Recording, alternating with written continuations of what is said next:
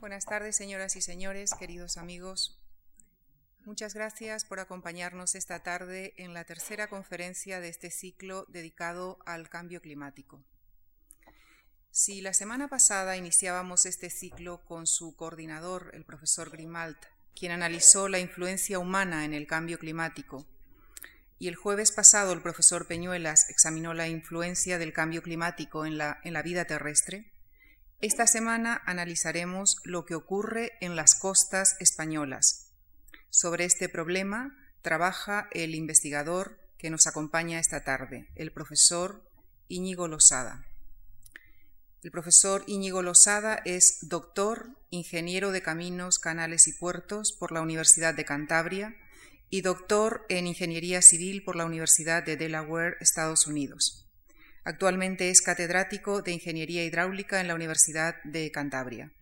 Sus trabajos de investigación están centrados, entre otros, en problemas como el modelado de la propagación del oleaje y otras ondas como los tsunamis, el estudio de problemas de inundación en la costa, la contaminación por hidrocarburos en el medio marino, el efecto del cambio climático en la costa y, en general, la gestión integrada de las zonas costeras.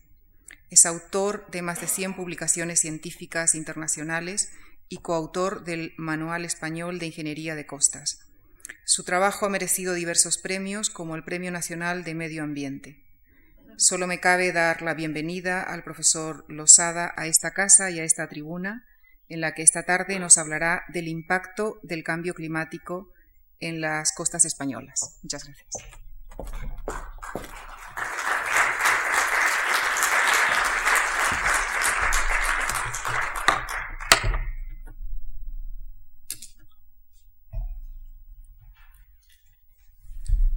Hola, muy buenas tardes. En primer lugar, quisiera darles las gracias por su atención y agradecer a la Fundación March la ocasión que me da para explicar un poco el trabajo que hacemos en la Universidad de Cantabria y que hemos venido haciendo para la Oficina Española de Cambio Climático en el ámbito del estudio de los impactos del cambio climático en la costa.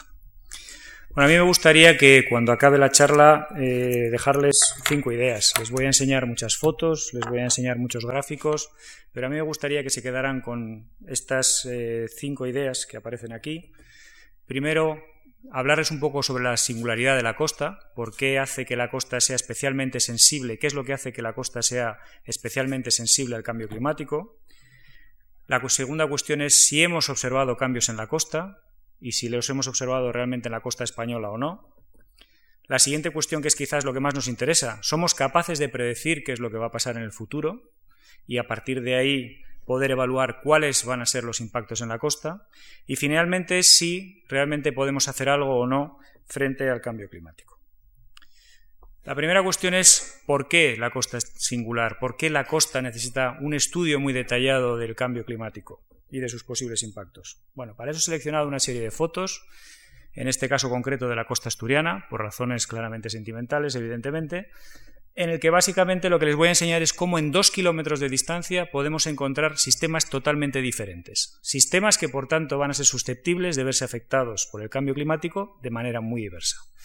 En este caso lo que tenemos es una costa acantilada, una costa que ya, lo que han venido ustedes oyendo probablemente en la prensa, eh, si sube el nivel del mar, pues no parezca que vaya a ser muy afectada, porque estos acantilados tienen una gran altura y, por tanto, aunque pueda producirse una erosión al pie, del acantilado, no parece que vayan a ser muy afectados por, por el cambio climático.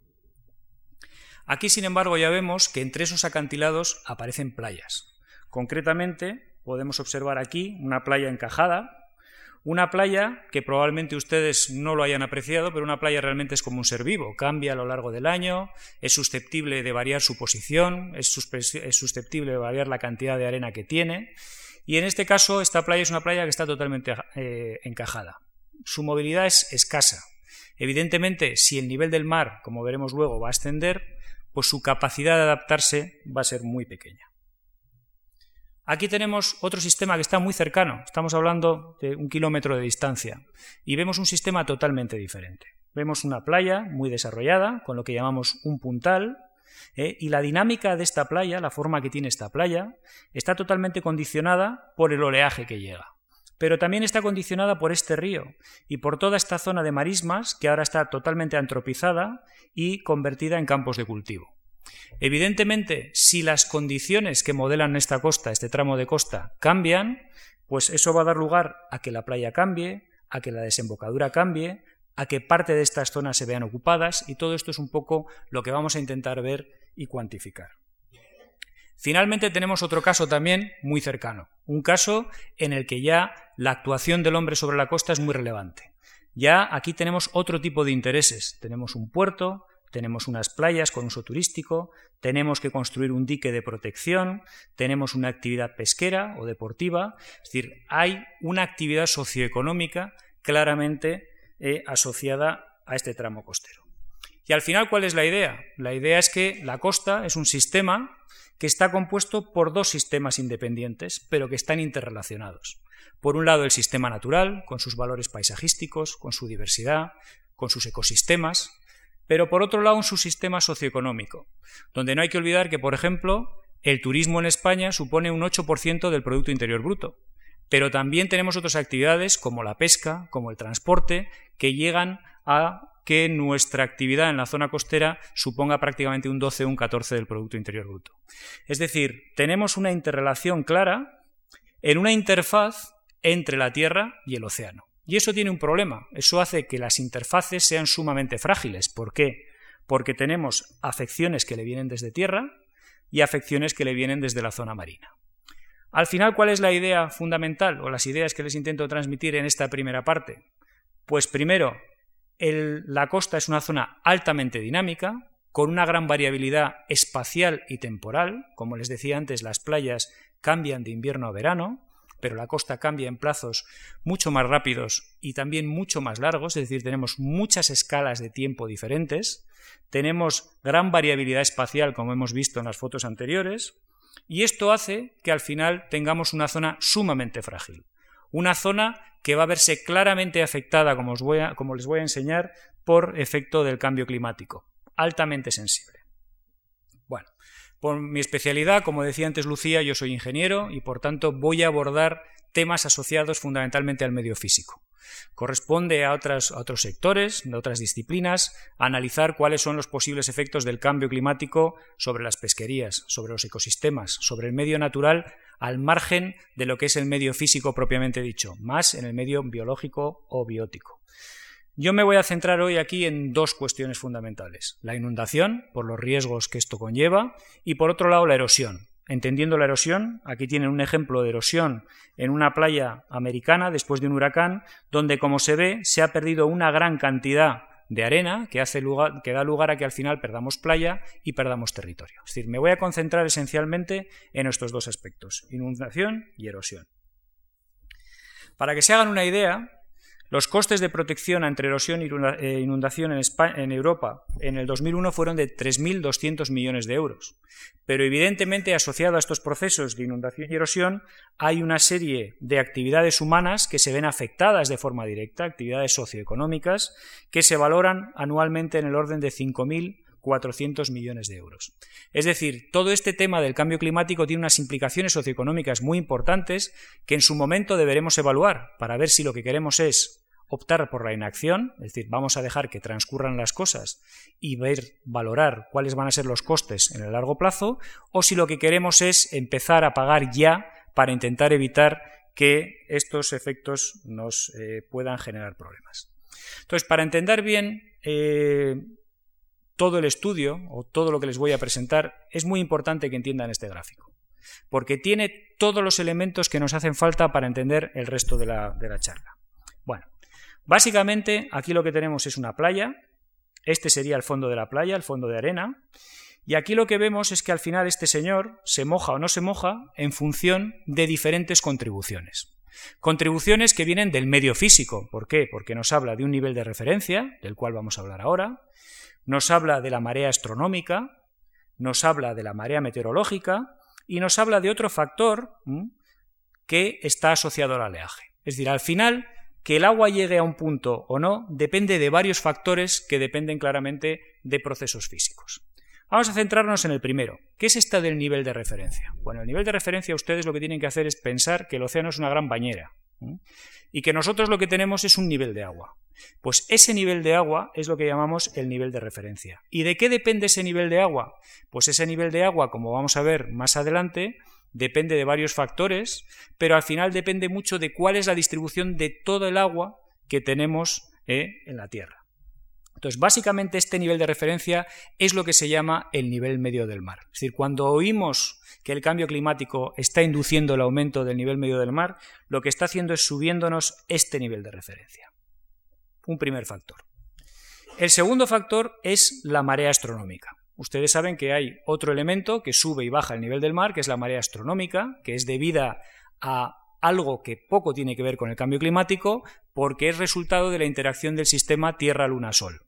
Por tanto, evidentemente parece que la marea astronómica, que sabemos que cambia mucho en toda la Tierra, de hecho en Santander tenemos 5 metros de carrera de marea, entre pleamar y bajamar hay 5 metros de diferencia, y sin embargo en el Mediterráneo estamos hablando de una decena de centímetros. Entonces, tenemos otro elemento que también nos cambia el nivel del mar, pero que no se va a ver afectado por el cambio climático, que es la marea astronómica. Luego hay otro elemento más, que aquí, como se ve, tiene una magnitud un poco inferior a la marea astronómica. Esto es la marea meteorológica. Es decir, hay otro factor que es debido al viento y a la presión atmosférica que induce cambios en el nivel del mar. Un ejemplo claro, cuando tenemos un huracán. Si tenemos un huracán, lo que tenemos es viento muy fuerte soplando sobre la bañera, ¿eh? desliza la lámina de agua, la empuja sobre la costa y la sobreleva. Y eso produce un aumento del nivel que al final genera problemas, pues como ejemplo el Katrina.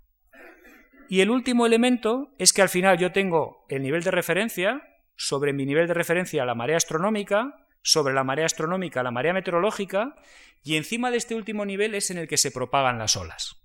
Entonces, al final, ¿cuál es la idea fundamental? Al final la idea fundamental es que todos los problemas que nosotros vayamos a tener en la costa son totalmente dependientes de cómo cada uno de estos factores vaya a verse afectado por efecto del cambio climático.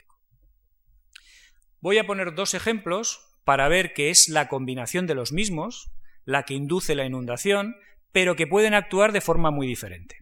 Este caso es el caso de Llansá en Gerona, estamos hablando del 28 del 10 del 97, y básicamente lo que estamos viendo es un puerto, y aquí he señalado la zona del puerto que luego estamos viendo en esta zona de aquí. Aquí, ¿qué es lo que está pasando? Estamos teniendo un episodio de inundación, es decir, el nivel del mar como conjunto de todos esos factores que he dicho antes, lo que llamamos nosotros cota de inundación, ha superado la cota a la que hemos construido el dique. Ha producido un rebase y al final está dañando esta infraestructura que tenemos aquí, aparte de los propios daños que pueda causar sobre la infraestructura. Bueno, pues en este caso concreto, la marea meteorológica de ese día, es decir, la sobrelevación del nivel del mar por efecto del viento y de la presión, es de apenas 10 centímetros. Sin embargo, si se fijan en este gráfico, aquí tenemos una evolución de días, es decir, esto es una semana. Aquí tenemos algo que se llama la altura de ola significante. Esto es lo que nos está diciendo es cuál es la magnitud que tiene la ola desde la cresta hasta el seno. Y básicamente lo que estamos viendo es que ese día tuvimos olas de 5,4 metros, que son olas máximas aproximadamente de 9 metros, lo que es aproximadamente una casa de cuatro pisos. Es decir, que el mayor contribuyente ese día a la inundación en este proceso no fue la marea astronómica, porque en el Mediterráneo no tiene relevancia, no fue la marea meteorológica, porque no había viento, sino lo que fue fueron olas muy grandes. Sin embargo, en la misma zona, otro día diferente, el 11 de noviembre del 2001, vemos un evento también de inundación. En este caso vemos cómo la playa se ve inundada, vemos cómo afecta al paseo marítimo, cómo consecuentemente afecta a la mayor parte de todas las eh, bares, restaurantes, etcétera, que hay en esa zona y también probablemente pues, a las infraestructuras de saneamiento y alcantarillado. Bueno, en este caso concreto, aquí lo que tenemos no es un temporal extremo. Ese día las olas no fueron grandes. Lo que fue grande fue la marea meteorológica. Teníamos una borrasca muy cerca de la costa, genera viento que sopla sobre la superficie del mar, empuja la lámina de agua y genera una sobrelevación sobre la cual luego tenemos olas y se produce este evento. Hay otras combinaciones diferentes. Aquí, ¿qué es lo que estamos viendo? Estamos viendo una foto del Caribe en el cual lo que tenemos es una combinación de sobrelevación del nivel del mar, otra vez por marea meteorológica, con altura de ola. ¿Por qué? Porque lo que tenemos es un huracán. El huracán que produce un aumento de la lámina de agua y encima produce olas grandes. ¿Por qué? Porque, como ustedes saben, las olas son generadas por el viento. Luego quiere decir que puedo tener muchas combinaciones diferentes y al final lo que tengo es un proceso como este de erosión, donde, como ven, hay daño a las infraestructuras y hay daño en eh, el territorio en general. Pero hay otros elementos. Este caso es nuestra costa, nuestra costa mediterránea, y aquí lo que estamos viendo es un proceso de erosión, aquí, debido a la construcción de un puerto. Es decir, hemos construido un puerto, al construir un puerto hemos interceptado el transporte de arena que viene del norte al sur, hemos generado un cambio en la dirección del oleaje y eso da lugar a pérdida de territorio y la puesta en peligro de las infraestructuras que tenemos en esta zona. Luego, ¿qué es lo que estamos viendo? Lo que estamos viendo al final es que si yo quiero conocer cómo el cambio climático va a afectar a la costa, tengo que conocer a qué nivel está la bañera, cómo está soplando el viento y sobrelevando el nivel del mar, cuáles son las alturas de las olas generadas, en qué dirección vienen las olas generadas. Y si no tengo esa información, no voy a poder cuantificar en ningún momento qué es lo que está pasando. Luego, al final, ¿qué dos conclusiones puedo extraer de la primera parte y de la segunda parte? Pues las que tengo aquí. Que me hacen falta datos, ahora hablaré de alta resolución espacial y series temporales largas, me hacen falta datos de nivel del mar, es decir, a qué nivel está la bañera, de viento y presión atmosférica, de altura de ola y de dirección del oleaje. Y esto lo necesito para conocer el pasado, pero también he dicho que una de mis preguntas es, bueno, ¿y qué va a pasar en el futuro? Bueno, pues esto lo puedo hacer de dos maneras. Esto lo puedo hacer de dos maneras. Una, mediante observaciones, es decir, yo tengo instrumentos para medir cómo cambia el nivel de la bañera, tengo instrumentos para medir cómo son las olas de grandes, tengo instrumentos para medir de dónde vienen las olas, esa es una primera opción. Pero ¿qué es lo que me pasa habitualmente y cómo voy a enseñar? Lo que me pasa habitualmente es que tengo dos problemas. El primero, que esas series tienen una distribución espacial muy dispersa, muy dispersa, y por otro lado la longitud de la información que tengo es muy pequeña. ¿Esto qué implica? Esto implica, si yo he dicho que la costa en dos kilómetros puede variar tanto como he indicado antes, Quiere decir que si tengo observaciones instrumentales que no tienen mucha información espacial, me va a faltar información. Pero también el otro problema es que el cambio climático es un cambio de larga escala, de larga escala. ¿Eso qué quiere decir? Que si tengo datos de 5 años atrás, de 10 años atrás, no puedo inferir nada sobre cambio climático. Necesito series temporales mucho más largas. ¿De acuerdo? Bueno, entonces, ¿cómo salvamos este problema de las observaciones? Pues lo salvamos generando datos en el ordenador, con modelos. Luego hablaré un poco de este tema, pero básicamente quiero que se queden con esta idea. Necesito información de estas variables, necesito conocer qué es lo que ha pasado en el pasado y quiero conocer qué es lo que ha pasado en el futuro. Y voy a intentar, mediante la combinación de observaciones instrumentales y de la generación de modelos, buscar esa información. Bueno, ¿cuál es la idea? La idea es Intento detectar cómo han cambiado las dinámicas. Cuando hablo de dinámicas me refiero a olas, marea meteorológica, marea astronómica, etc. Quiero detectar qué es lo que ha pasado en el pasado. Quiero modelar qué es lo que va a pasar en el futuro. A partir de ahí quiero establecer cuáles van a ser los impactos sobre la costa. Luego tengo que analizar la vulnerabilidad. Recuerden, el acantilado que les he enseñado al principio no se va a comportar frente al cambio climático igual que la playa que les he enseñado encajada, ni igual que la playa que era un puntal con un río, ni igual que el puerto. Es decir, que necesito conocer qué partes de la costa son más vulnerables y cuáles son menos vulnerables. A partir de ahí establezco cuáles son los riesgos como combinación de ello y finalmente lo que hago es buscar estrategias de adaptación. ¿Qué hemos observado y cómo lo hemos hecho? Siguiente parte. Bueno, de nivel del mar. Es decir, ahora lo que voy a hacer es qué sabemos de este nivel, del nivel del mar. Bueno, en esta gráfica lo que tienen es la información disponible en el mundo a partir de datos instrumentales, es decir, todo el mundo tiene una gran cantidad de instrumentos que llamamos mareógrafos a lo largo de todo el mundo, están desplegados, y en ellos lo que hemos ido midiendo es cómo está cambiando ese nivel de referencia, ese nivel medio. Entonces, lo que hemos observado es que entre 1860 y 2020, una serie larga, es decir, la gran ventaja que tenemos es que tenemos un montón de información de nivel del mar, hemos visto que esta es la evolución. claramente estamos observando que en los últimos 100 años se está produciendo un aumento del, del, nivel del mar. ¿Y ese aumento de cuánto ha sido hasta este punto? Pues ha sido de 1,8 milímetros al año, aproximadamente. Pero quiero llamarles la atención sobre lo siguiente, y es que en los últimos años, donde además hemos obtenido la información mediante satélites, es decir, nuestros datos son todavía mucho más fiables, el incremento es mucho mayor. Observen que aquí la curva evoluciona lentamente, pero aquí empieza a dispararse. Bueno, esta ya es la parte exclusivamente de los últimos 12 años, donde estamos viendo que hay una clara tendencia a incrementar ese nivel de referencia y, por tanto, esto es lo que se está asociando directamente con nuestras emisiones. Si comparamos los dos casos, si comparamos los dos casos, esto está mal porque aquí no debería aparecer 1950-2000. Aquí lo que debería aparecer es que desde 1880 hasta 2000 el incremento ha sido de 1,8 milímetros al año y sin embargo desde 1990 hasta el 2000 el incremento ha sido de 3,3 milímetros al año.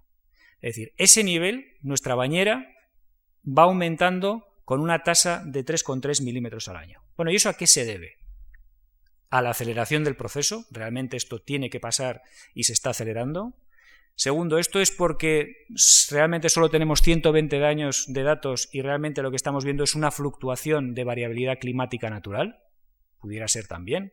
Estamos hablando de que nuestro clima ¿eh? tenemos el mismo clima que hace 10.000 años, pues igual lo que estamos observando es una fluctuación de, los decenas de años, o influencia de otros procesos.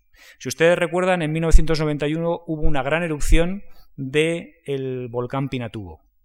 Fue la cantidad de ceniza que el Pinatubo echó a la atmósfera que se produjo una disminución del nivel del mar ¿eh? del orden de 5 milímetros. Es decir, hay muchos factores que pueden variar ese nivel de referencia.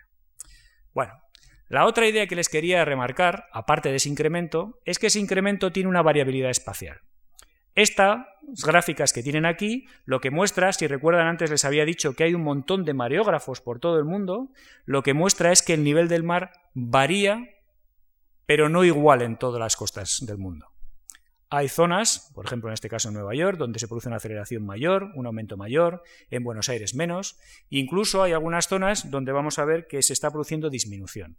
De hecho, este gráfico lo que representa es en colores, ¿eh? el color azul, los azules representan una disminución del nivel del mar, se puede ver que, salvo en zonas muy, muy, muy remotas, en general hay una clara tendencia a que aumenta el nivel del mar, y los colores del amarillo al violeta lo que están dando son aumentos de nivel del mar.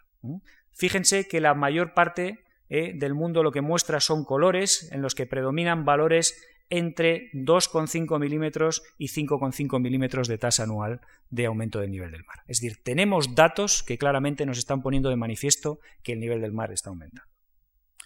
Bueno, ¿a qué se debe el aumento del nivel del mar? ¿Por qué está relacionado con el cambio climático? Bueno, pues se debe a dos cuestiones que era la que les remarcaba al principio. La primera, al aumento de volumen del agua por calentamiento del océano, lo que llamamos expansión térmica. Esto es muy fácilmente de ver con el ejemplo que pongo siempre. Si ustedes cogen una cacerola y la llenan de agua, el agua que tienen ocupa un volumen determinado. Si caliento el agua en la cacerola, aumenta el volumen que ocupa. Pues el océano es exactamente igual. Si nosotros, como estamos observando, eh, estamos calentando el mundo por efecto de los gases invernadero, lo que estamos haciendo es produciendo el mismo efecto. Y eso lo que genera es una expansión térmica del océano y un aumento del nivel del mar.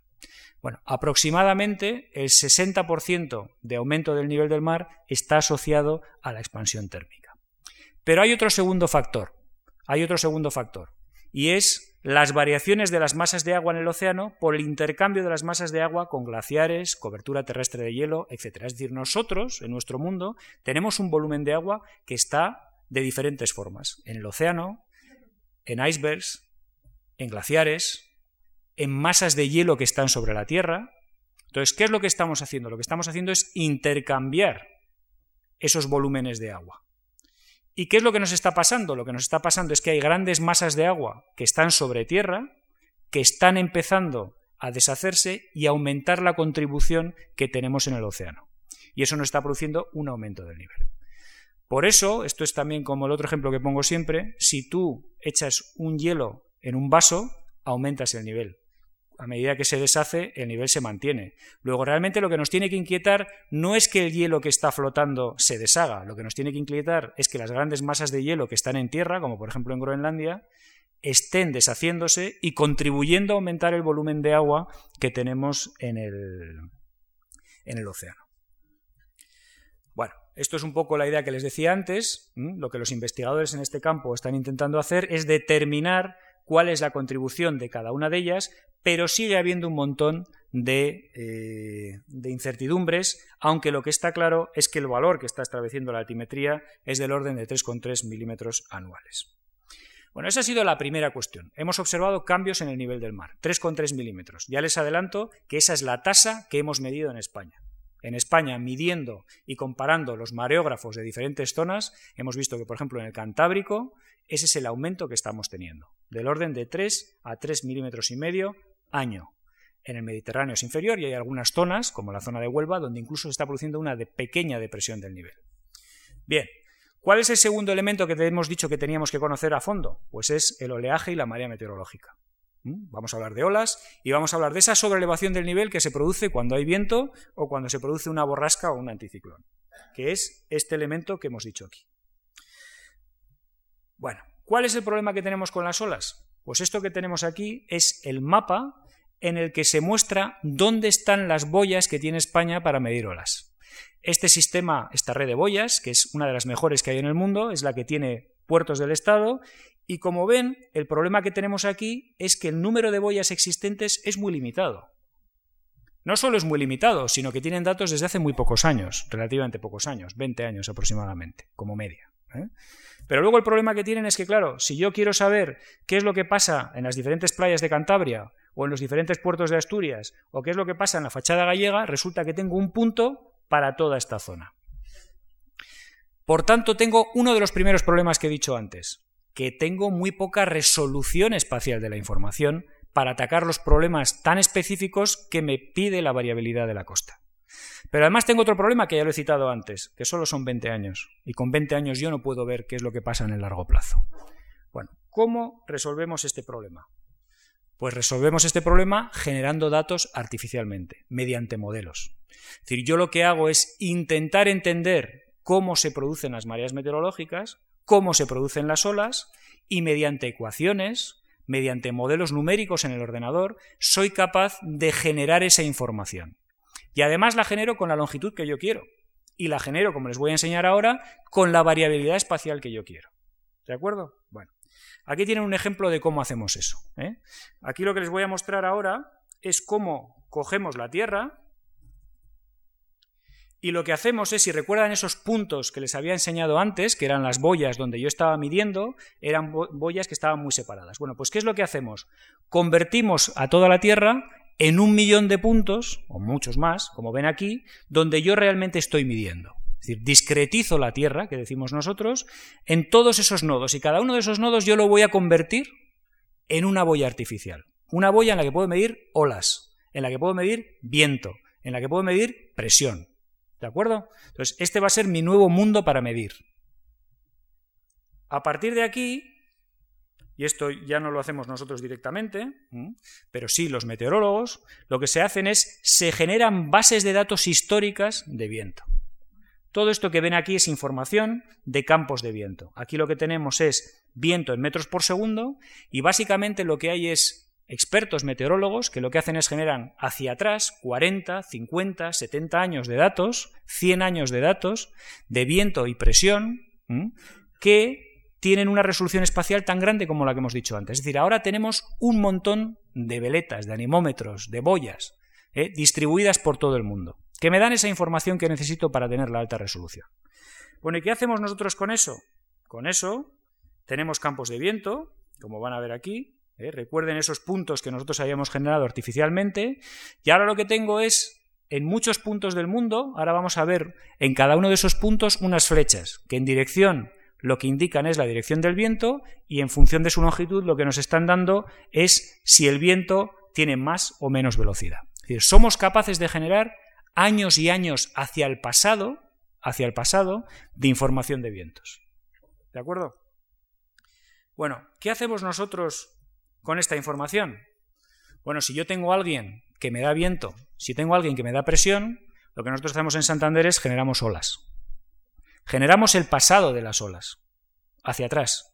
Entonces generamos mapas como estas, en la que lo que hemos hecho es generar las olas del 22 de mayo del 2005.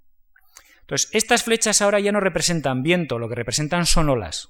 La dirección de cada una de estas flechas nos dicen de dónde vienen las olas, la longitud de las mismas nos dice cuál es la altura de ola. Si es una de 3 metros, de 4 metros, de 5 metros. El color lo que nos está indicando es otra forma de ver la altura de ola, y entonces lo que tenemos es que el 22 de mayo del 2005, en esta zona de Finisterre había olas de 8 metros de altura de ola significante. O lo que es lo mismo, como decía antes, aproximadamente olas máximas de 15 metros. Una casa de 7 pisos. ¿De acuerdo? Bueno, entonces ustedes se preguntarán que, claro, cualquiera con un ordenador genera lo que sea, porque los ordenadores siempre te dan respuesta. ¿Cuál es el problema? Que eso esté bien. Entonces, ¿qué es lo que hacemos? Hacemos un proceso que se llama calibración o validación. Es decir, contrastamos con los datos que tenemos medidos si lo que nosotros hemos generado numéricamente es correcto o no. Entonces, esto es para que se hagan una idea. ¿eh? Aquí lo que tenemos es tiempo, este es el mes de mayo del 2002, y entonces ahora quiero que se fijen en, este, en esta escala, esta escala es altura de ola, y entonces aquí lo que estamos representando es, por un lado, las olas medidas, que es la línea negra, y por otro lado, las olas que hemos generado de dos formas diferentes, que es la línea discontinua azul y la línea roja. Bueno, en general, salvo algunos picos, cosas que vamos corrigiendo, ¿eh? Lo que podemos hacer es generar muy bien cuáles son las olas que hubo ese día y contrastarlas y calibrarlas. Es decir, somos capaces de ver el modelo que nosotros estamos generando en el laboratorio, cómo se parece a la realidad. Vemos cuáles son las diferencias y esas diferencias luego las corregimos en toda la serie, en 50 años, en 70 años, en 80 años. ¿Ahora en qué situación estamos? Estamos en una situación, bueno, también calibramos con datos de satélite, esto no tiene importancia, pero estamos en una situación en la que hemos sido capaces de coger 50 años del pasado, 60 años del pasado, y en el caso concreto de España hemos generado información de olas, viento y presión cada 8 kilómetros. Es decir, cada 8 kilómetros tenemos una boya, una boya artificial, una boya sintética, pero que nos da esa información que estábamos buscando. Bueno, entonces con eso ¿qué obtenemos? Obtenemos gráficos como los que tenemos aquí, que es la primera respuesta que nos estamos preguntando. ¿Están teniendo lugar eh, cambios en la costa española? Bueno, para que se hagan una idea, aquí volvemos a un parámetro de altura de ola, estamos hablando de si las, las olas son más grandes o son menos grandes, y en esta escala de colores lo que están viendo ustedes es la altura de ola, ¿de acuerdo?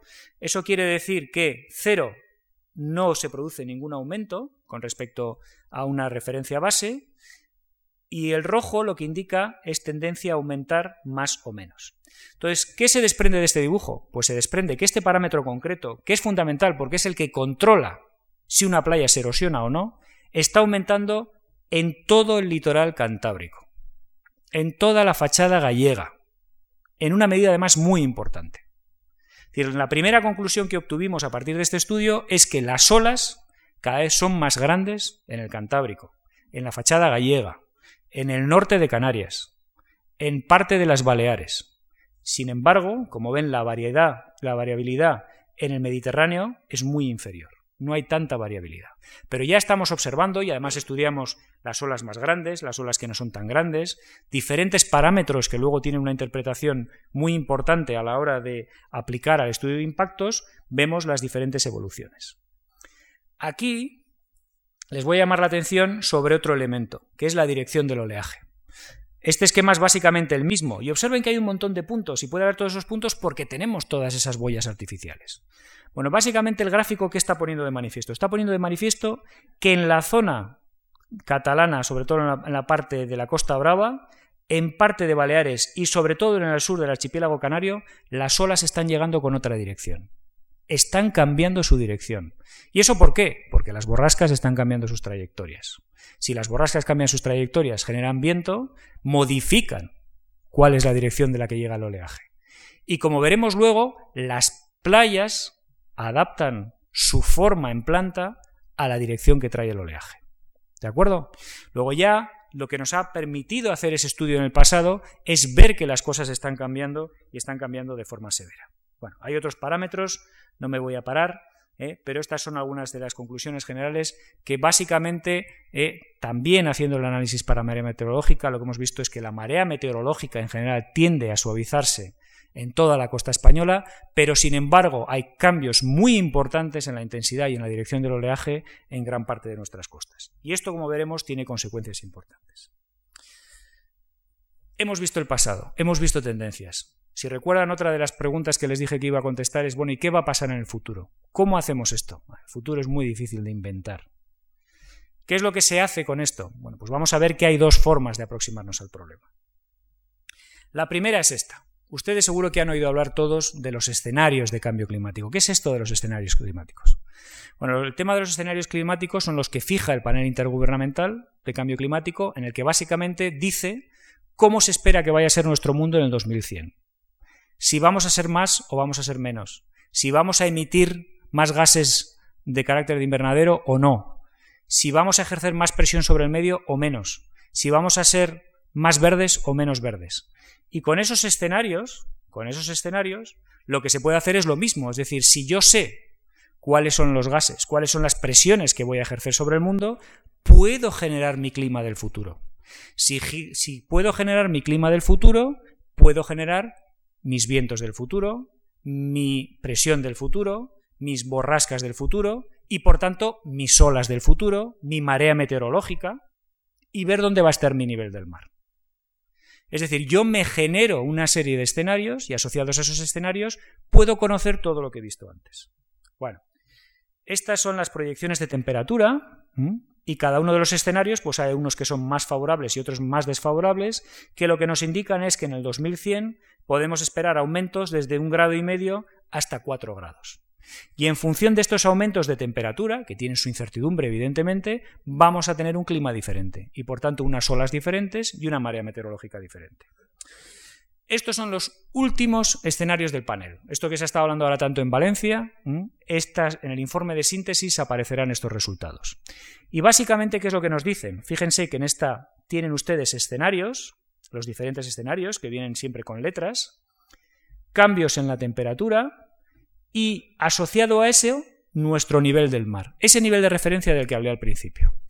¿De qué estamos hablando? Estamos hablando de que nuestro nivel del mar puede aumentar entre, entre 18 centímetros en el, 2000, en el 2099 y 60 centímetros. Imagínense lo que sería que nuestro nivel del mar aumente 60 centímetros la capacidad de inundación se multiplicaría exponencialmente y tendríamos problemas muy serios. Pero claro, esto está basado en un escenario de un aumento de 4 grados, que es bastante improbable. También les quisiera llamar la atención sobre otra cuestión, y es que cada vez lo hacemos mejor. Es decir, cada vez nuestro rango de incertidumbre es menor. Los datos del panel anterior, del tercero, daban una variabilidad entre 18 centímetros y aproximadamente un metro pero cada vez nuestros modelos son mejores y nuestra capacidad de afinar en nuestras predicciones es mejor. Y eso nos permite acotar mucho mejor nuestro error. Evidentemente no hace falta que usted que les diga que todos esos modelos que nosotros construimos tienen limitaciones. Pero lo importante es saber determinar cuál es la incertidumbre asociadas a esas simplificaciones. Bueno, pues ¿qué hacemos con el oleaje? Lo mismo. Si alguien nos da, como he dicho antes, el clima, pues yo puedo coger esos forzamientos y generar mis olas en el océano. Bueno, vamos a pasar de esto. Y hay otra opción, otra opción para trabajar. Y esta opción es la que hemos seguido en España. Y es, bueno, si yo sé cuál es la tendencia, porque lo he visto del pasado, puedo generar modelos estadísticos que me permitan extrapolar qué es lo que va a pasar. Espero que me entiendan lo que les estoy diciendo. Es decir, yo observo qué ha pasado en los últimos 100 años y eso sigue una tendencia. Y ahora con unos modelos estadísticos bastante complicados lo que hago es me fijo un horizonte que depende de los años de información que tenga y extrapolo mi información al futuro. ¿Cuál es la diferencia entre la aproximación anterior y esta? Pues una que a mí me parece muy relevante. En la primera nos hemos inventado o hemos creado una serie de escenarios, de los cuales no sabemos cuál es la probabilidad de ocurrencia. Sin embargo, en estos venimos del pasado y enlazamos hacia el futuro. Con lo cual, estamos basando nuestra predicción en lo que hemos observado. ¿Cuál es el problema de esta aproximación? De esta segunda, que es la que hemos utilizado en España, que nuestros resultados van a ser conservadores. ¿En qué sentido? Porque yo los resultados que he obtenido los he obtenido para las tendencias de los últimos 100 años, donde nuestras emisiones eran muy inferiores ahora. Es decir, que los resultados que les voy a mostrar ahora, en todo caso, son conservadores. Si yo utilizara escenarios de los que he visto antes, los resultados serían mucho más dramáticos. Bueno, ¿cuáles son los impactos? Los puedo valorar. He hablado de olas, he hablado de mareas, he hablado de dirección del oleaje, pero no he hablado sobre impactos. Y lo que nos importa al final es impacto sobre la costa, porque nosotros vivimos en la costa, porque tenemos actividad socioeconómica sobre la costa. Bueno, pues nosotros ¿qué hemos hecho? Lo que hemos hecho es dividir nuestra costa en una serie de elementos característicos. Playas, dunas, estuarios, humedales y lagunas, que tienen una serie de propiedades singulares, obras marítimas. Bueno, pues yo les voy a enseñar ahora una serie de ejemplos esta tabla lo que muestra es cómo trabajamos con las diferentes variables para ver qué es lo que podría pasar en cada uno de los casos. ¿eh? Y me voy a fijar y les voy a enseñar eh, ejemplos de, estas cuatro, de estos cuatro indicadores.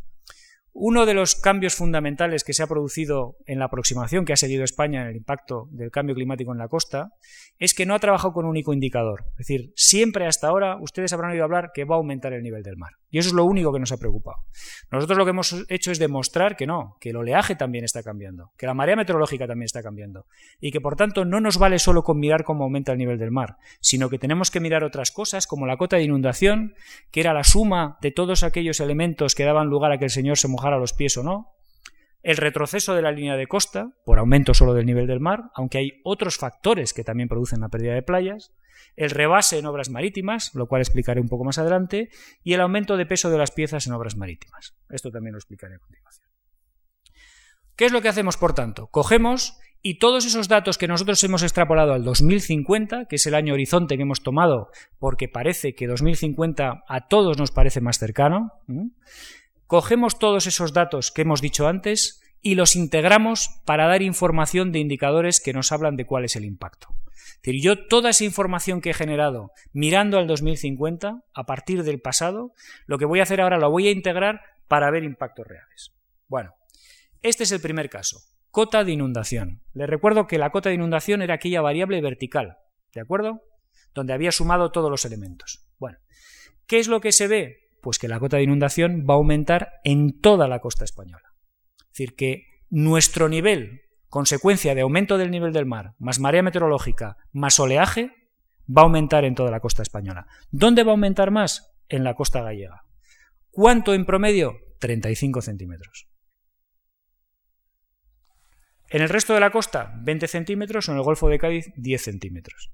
Es esperable que en promedio, en la costa gallega, el nivel del mar, en el caso de que ese nivel de referencia suba solo 15 centímetros, ¿eh? esté en el orden de los 35 centímetros por el efecto de las olas y por el efecto de la marea meteorológica. Entonces, las zonas más afectadas van a ser el Cantábrico en general, el sur de Baleares, alguna parte del Mediterráneo y de forma muy importante el norte de Canarias.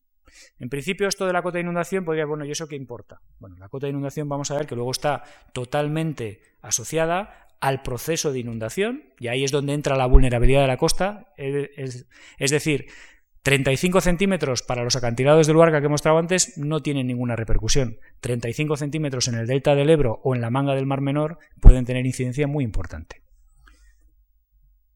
Aquí tienen un, ejemplo, este es el que hemos visto antes. Si yo aumento la cota de inundación, este es el puerto de Cudillero, ¿eh? en un evento de inundación, en el cual lo que estamos viendo es un fenómeno que ahora es extraordinario, pero que en el 2050 ya no va a ser tan extraordinario. ¿Por qué? Porque el agua toda va a estar mucho más arriba. Por tanto, estos eventos van a ser más frecuentes y más intensos. ¿Nos tenemos que preparar para ello? Bueno, habrá que deducir o pensar si el coste económico que nos va a suponer ¿eh? hay que afrontarlo ahora o hay que esperar a que nos empiece a pasar. Retroceso en las playas por aumento del nivel medio. Ahora lo que estoy asumiendo es que únicamente sube el nivel del mar, el nivel de referencia. Dato para que tengan en la cabeza. Por cada centímetro que aumenta el nivel del mar, nuestras playas retroceden un metro. Entonces, ¿qué es lo que hemos observado al 2050? Pues evidentemente, si nuestras playas tienen una serie de características determinadas, la mayor parte del retroceso se va a producir en el Cantábrico, en el norte de Canarias y alrededor de las Islas Baleares. Y esto es retroceso solo por aumento del nivel del mar. No estoy hablando ni si las olas aumentan o si cambian de dirección. Ahora lo que tendremos que tener en cuenta es lo que decía antes. Bueno, y, ¿y ahora qué tiene que ver esto con el riesgo? Pues muy claro, esa playa que les mostré al principio, que estaba encajada, si el nivel del mar aumenta, no tiene ninguna capacidad de adaptarse. Esa playa desaparece automáticamente.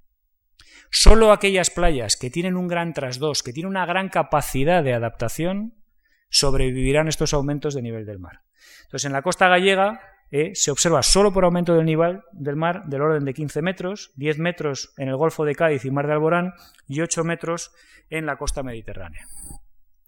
Quisiera llamar su atención también, aquí tenemos un ejemplo de aplicación a la playa de Salinas, ¿eh? donde, se me escapa, donde lo que vemos es una foto aérea de la playa, la playa en su situación actual está en la línea naranja y con 15 centímetros de aumento del nivel del mar se retranquearía hasta esta posición. Otro ejemplo es esta playa en Isla, donde vemos lo que supondría un aumento de 15 centímetros del nivel del mar, el retroceso que produciría. Tengan ustedes en cuenta una cuestión, que nosotros lo que decimos es asumimos que cada persona que va a la playa ocupa aproximadamente un metro cuadrado. Si tengo un retroceso de playa seca de 20 metros en una playa de 1000 metros, tengo una pérdida de superficie de 20.000 metros cuadrados, es decir, 20.000 usuarios menos. Entonces, estos son un poco las claves que quiero que mantengan después de este rollo que les estoy contando. Bueno, otro aspecto muy importante, que también es relevante. No solo el aumento del nivel del mar nos va a hacer perder playas. De hecho, lo que más nos va a hacer perder playas va a ser el cambio en la dirección del oleaje. ¿Dónde dijimos que habíamos observado importantes cambios en la dirección del oleaje? Sur de Baleares, parte del archipiélago canario y muy importante en Gerona. ¿Por qué es esto relevante? Esto es relevante porque si ustedes van a la playa y se fijan, la mayor parte de las playas están orientadas a la dirección en la que vienen las olas, es decir, los frentes llegan paralelos a la playa. Muy pocas veces estarán ustedes en la playa en que las olas llegan con mucha oblicuidad. ¿Eso por qué es? Es porque la playa eh, se coloca de tal forma que intenta minimizar el efecto del oleaje cuando llega a la costa. ¿Qué es lo que pasa? Si yo cambio la dirección en la que llegan las olas, entonces la playa se va a girar. Pero claro, la playa al final está encajada en una caja, donde tiene un apoyo lateral y otro apoyo lateral. Si yo ahora lo que hago es cambiar la orientación de la playa, resulta que igual este apoyo lateral no es suficiente y empiezo a perder arena por aquí. Si empiezo a perder arena de la caja por aquí, ¿a costa de qué es? De perderlo de playa seca. Entonces, ¿dónde hemos visto que en el 2050 estos efectos van a ser más dramáticos? Donde les he dicho. Y podemos llegar en la Costa Brava, sur de Islas Baleares y Canarias, a retrocesos de hasta 50 metros, lo que supondría la pérdida de una gran cantidad de playas. Bueno, ya para ir acabando, tenemos el tema del rebase en obras eh, marítimas. El rebase es una cuestión muy relevante, y yo creo que quizás lo mejor es que veamos estas fotos, porque nosotros cuando diseñamos las obras marítimas las diseñamos para un oleaje determinado. Es decir, nosotros lo que queremos es que las obras marítimas funcionen de una manera determinada, sean operativas de una manera determinada y también sean estables. Es decir, nosotros queremos que esas obras cumplan dos condiciones. ¿Qué es lo que hacemos generalmente? Estudiamos el clima marítimo, cuál va a ser el nivel del mar, cuál va a ser la marea meteorológica, qué olas van a llegar a mi estructura, y a partir de ahí determinamos cuál es la cota a la que voy a poner el dique y cuál es el tipo de defensa que tengo que poner de la obra. Evidentemente, lo que podríamos hacer es llevar la altura hasta el infinito, pero eso no nos lo podemos permitir económicamente ni tampoco desde el punto de vista del impacto visual. Y entonces tenemos que buscar un entente cordiale entre el dinero que me quiero gastar, el impacto visual que quiero generar y el número de horas al año que voy a permitir que estos eventos tengan lugar. Bueno, pues nosotros lo que hemos visto es que, como hemos dicho antes, aumenta el nivel del mar, aumenta la marea meteorológica levemente, pero aumentan las olas, la altura de la ola. ¿Eso qué quiere decir? Quiere decir que mi nuevo clima marítimo tiene una muchísimo mayor capacidad de pasar por encima de la obra que he diseñado hace años. Estamos hablando del futuro, estamos hablando del 2050. Y yo estoy construyendo puertos con una vida útil que espero que esté en el 2050. Entonces, lo que hemos observado es que, en general, el rebase va a aumentar en todo el litoral español, menos en esta zona donde el clima marítimo va a ser mucho más benigno. ¿En cuánto? Pues en la costa gallega, por ejemplo, un 100%. Es decir, si yo ahora estoy admitiendo que hay un puerto en Galicia donde yo supongo o admito o lo diseño que sea superada la cota de ese dique 20 horas al año, en el 2050 el agua pasará por encima 40 horas al año. Si yo estoy asumiendo que ese puerto cierra por rebase, si se produjera esa circunstancia, 4, 5, 10 días al año, en el 2050 tendrá que cerrar 20 días al año, con las consecuencias económicas que eso conlleva y de seguridad. Finalmente, el tema del peso de los bloques. También lo vemos aquí. Cuando nosotros construimos una obra, como he dicho antes, lo que nos preocupa por un lado es que funcione. Es que funcione. Es decir, que yo sea capaz de ver cuál es esta cota de coronación, pero luego lo tengo que proteger. Y lo protegemos, por ejemplo, como se ve aquí en el caso del dique del Luarca, con bloques. Esos bloques tienen un peso y ese peso depende de la altura de ola. A mayor altura de ola, más gordos tienen que ser los bloques. ¿eh? Bueno, entonces, ¿qué es lo que hemos observado? Lo que hemos observado es que va a hacer falta en la costa norte gallega y en la costa mediterránea en algunas zonas incrementar el peso de los bloques en el 2050. Si no, no podremos garantizar que la estabilidad de la obra es aquella que calculamos en su momento dado. Bueno, ya para ir acabando, ya para ir acabando. La cuestión ahora es, hemos hablado en términos generales de qué pasa en la costa española, pero he hablado con una alta resolución aún así. He dicho, tenemos datos cada 8 kilómetros. Pero claro, al que toma las decisiones, al gestor, no le vale cada 8 kilómetros. Quiere saber el dique X, la playa H, el estuario N. Bueno, ¿podemos hacer eso? ¿Tenemos la información en España para hacer eso? Sí, sí la tenemos. La hemos desarrollado para poder aplicarla. Y les voy a poner un ejemplo para que no sea polémico en Cartagena de Indias. Bueno, Cartagena de Indias se parece mucho a la manga del Mar Menor, se parece mucho al Mediterráneo español. ¿Ustedes creen que con esta foto hay capacidad de adaptación al cambio climático? Pues en principio parece que poca. Que la única adaptación posible es la protección. ¿De acuerdo? ¿Por qué? Porque tenemos una zona donde hemos construido, hemos erosionado fuertemente la costa, eso nos ha obligado a construir aquí una serie de estructuras para garantizar que tenemos arena. ¿Por qué? Porque la arena, esa arena que hay ahí, es el principal mecanismo de protección de la costa. No olviden ustedes cuál es la función de la playa, aparte de tomar el sol. La playa lo que hace es disipar la energía que trae el oleaje. El viento le transmite energía al oleaje, el oleaje nos lo trae hasta la costa, el, oleaje nos trae esa energía hasta la costa y se disipa totalmente por rotura. Cuando vemos que las olas rompen, lo que están haciendo es disipar esa energía que les ha transmitido el viento. Entonces, ¿qué es lo que pasa aquí? Que no les ha quedado más remedio que construir estas estructuras artificiales para generar playa que les defienda sobre los problemas de inundación. Y lo mismo pasa en todo el litoral. Aparte tienen aquí una bahía interna, donde no hay flujo a través de la misma, con lo cual no hay renovación. esta foto pone claramente en evidencia ¿eh? que es una zona altamente sensible. Evidentemente, a Cartagena de Indias un aumento de nivel del mar de medio metro le causaría un desastre absoluto. He estado recientemente y ha habido un pequeño temporal de marea meteorológica y todo el sistema de alcantarillado estaba volando y la ciudad totalmente inundada. Entonces, evidentemente, si todavía estamos hablando de lo que puede pasar en el 2050, la situación puede ser más dramática.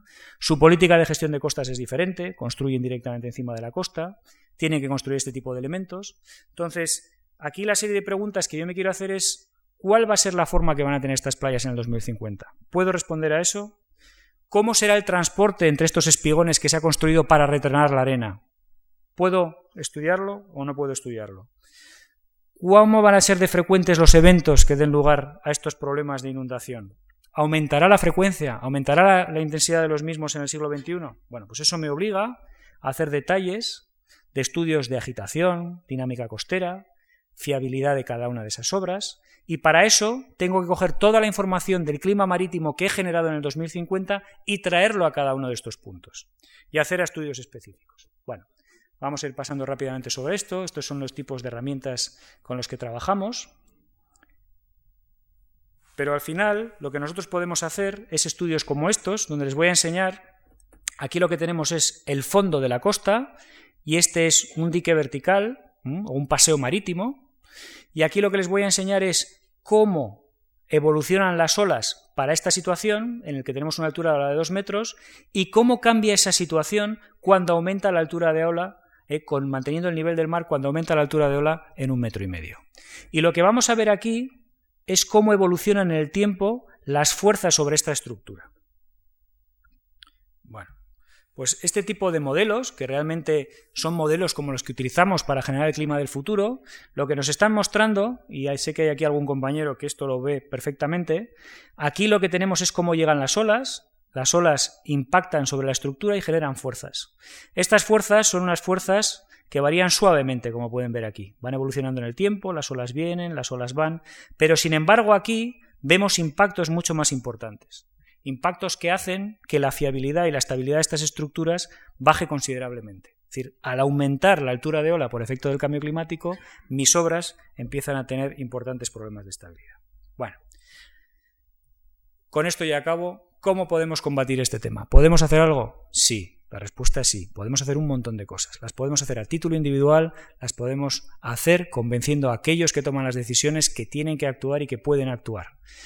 ¿En qué medida tenemos que actuar? Si tenemos que gastarnos más en actuar frente al cambio climático o menos, bueno, eso lo tendremos que decidir entre todos, cuáles son nuestras prioridades y cuáles son nuestras preferencias. Pero evidentemente tenemos que tener en cuenta que hay muchos tipos de estrategias y muchos tipos de políticas. Políticas que lo que tienen que hacer o estrategias que lo que tienen que hacer es primero reducir nuestra incertidumbre. Siguen existiendo incertidumbres. No tenemos claro qué es lo que va a pasar en el futuro. Tenemos modelos, sabemos predecir, cada vez lo hacemos mejor, pero nos hace falta más información. Pero lo que sí es muy importante es una idea que quiero que se queden con ella y es que para mitigar los efectos del cambio climático en la costa, lo mejor es, lo mejor es garantizar la capacidad de la costa de afrontar el cambio climático. Y eso solo lo podemos hacer garantizando que tenemos una estrategia sostenible de la costa. Es decir, si nosotros garantizamos que la mayor parte de los desmanes que nosotros mismos hemos cometido en la costa se restablecen con el paso del tiempo, hacemos que el sedimento siga llegando a la costa, Construimos infraestructuras que tengan en cuenta cuáles son los efectos sobre la costa. Recuperamos parte del territorio. Seguimos políticas que nos permitan adaptar. Si nosotros seguimos una política territorial adecuada, podremos afrontar el cambio climático sin problema. ¿eh? Porque es un problema de largo plazo en el cual vamos a tener capacidad de reacción y lo que tenemos que hacer es aprovechar las oportunidades. Muchas gracias.